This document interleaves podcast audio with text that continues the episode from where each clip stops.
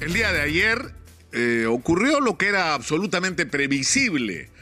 Eh, la mayoría de oposición al gobierno eh, ganó la presidencia del, del, del Congreso de la, de la República con la elección del general Williams como el nuevo mandamás del Congreso de la República.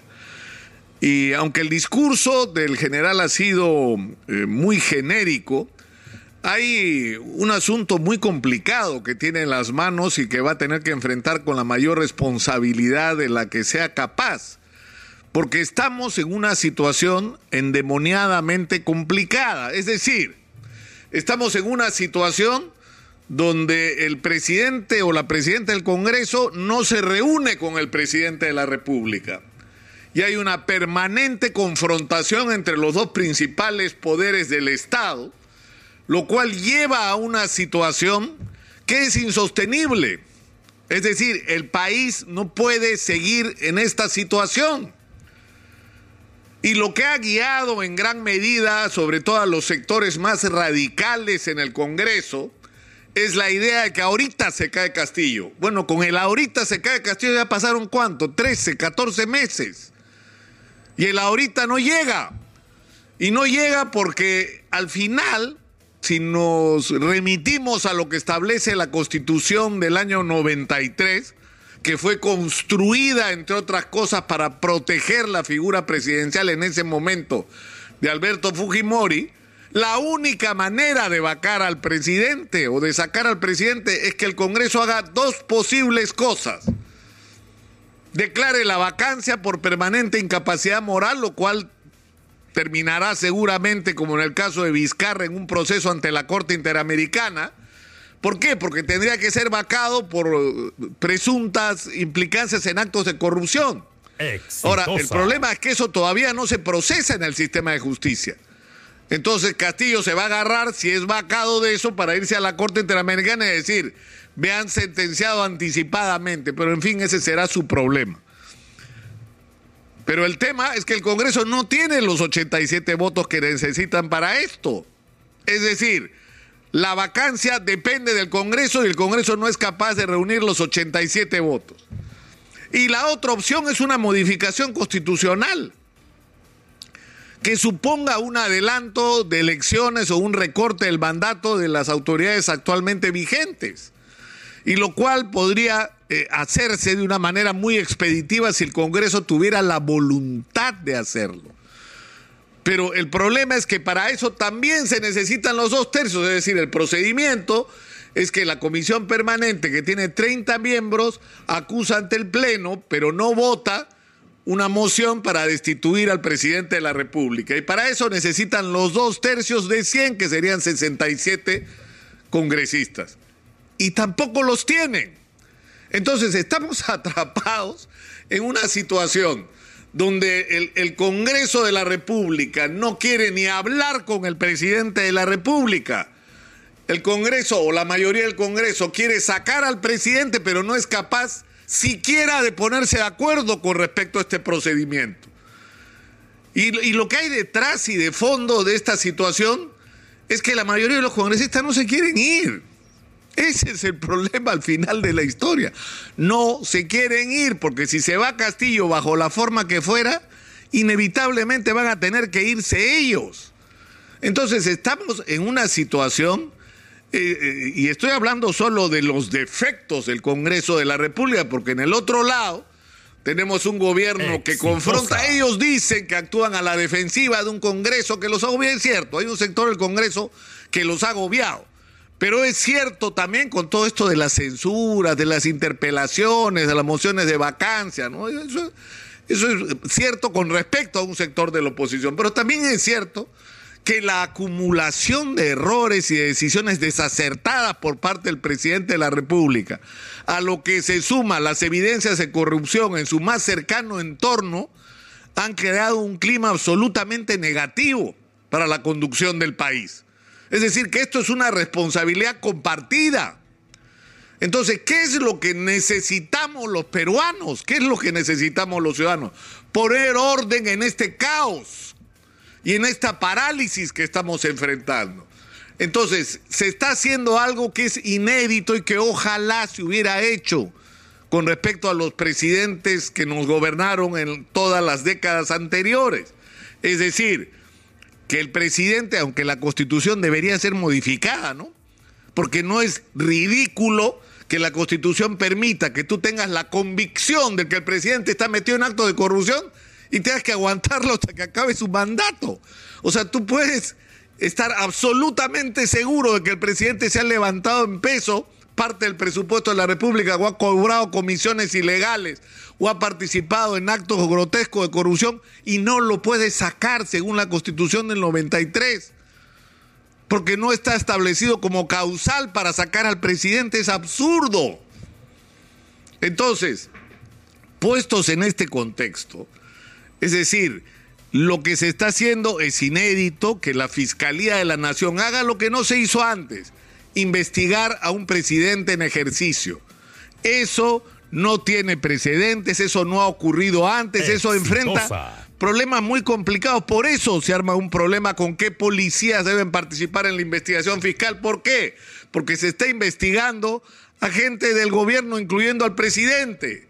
Y eso supone que en esa investigación va a aparecer información. Entonces, el policía, como el señor Colchado, que lo sacaron y entiendo ya regresó, tiene acceso a información privilegiada por su participación en la investigación. ¿A quién le debe lealtad?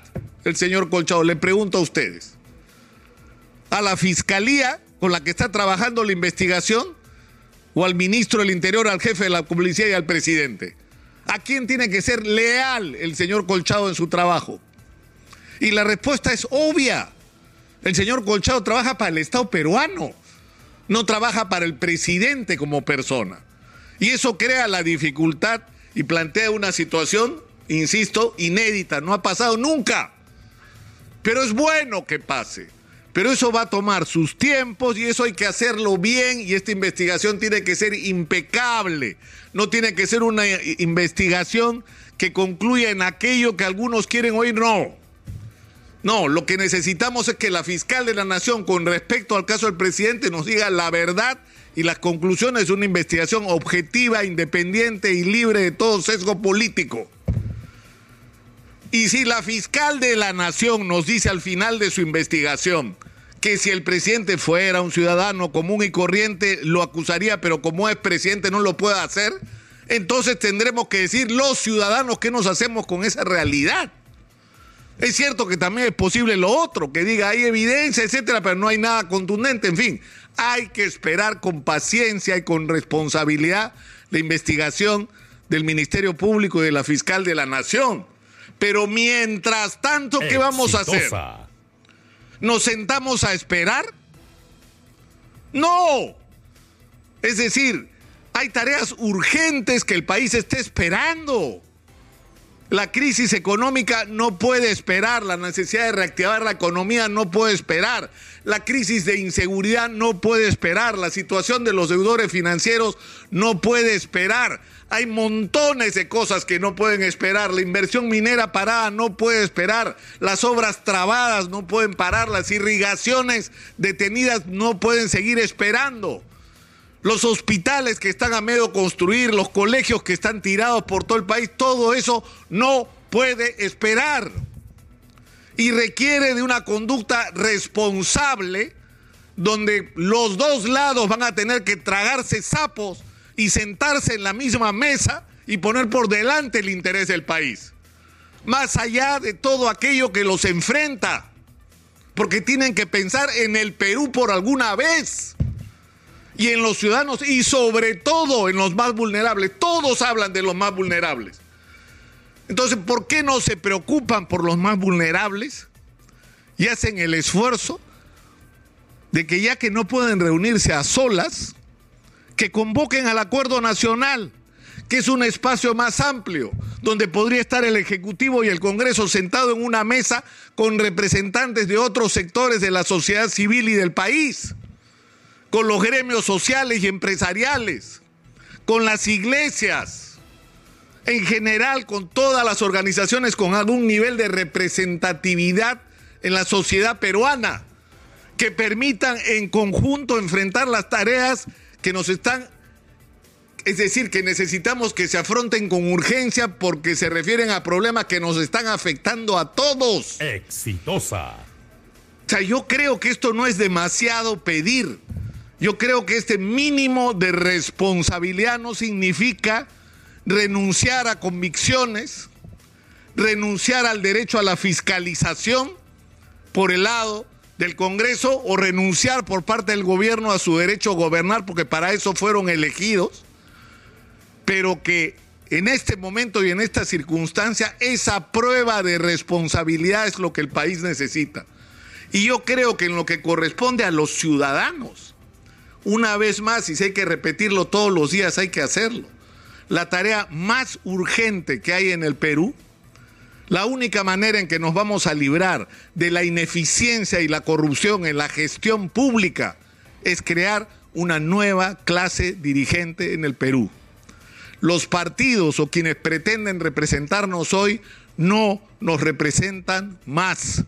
No son organizaciones serias, no están unidas alrededor de ideas, de convicciones o de proyectos para este país es una conjunción de intereses egoístas, de gente que lo único que quiere hacer es tener su porción de poder para ver de qué manera puede beneficiarse individualmente de esa posición para cambiar su situación económica y la de sus familias, y donde la preocupación por los problemas de los ciudadanos simplemente no existe.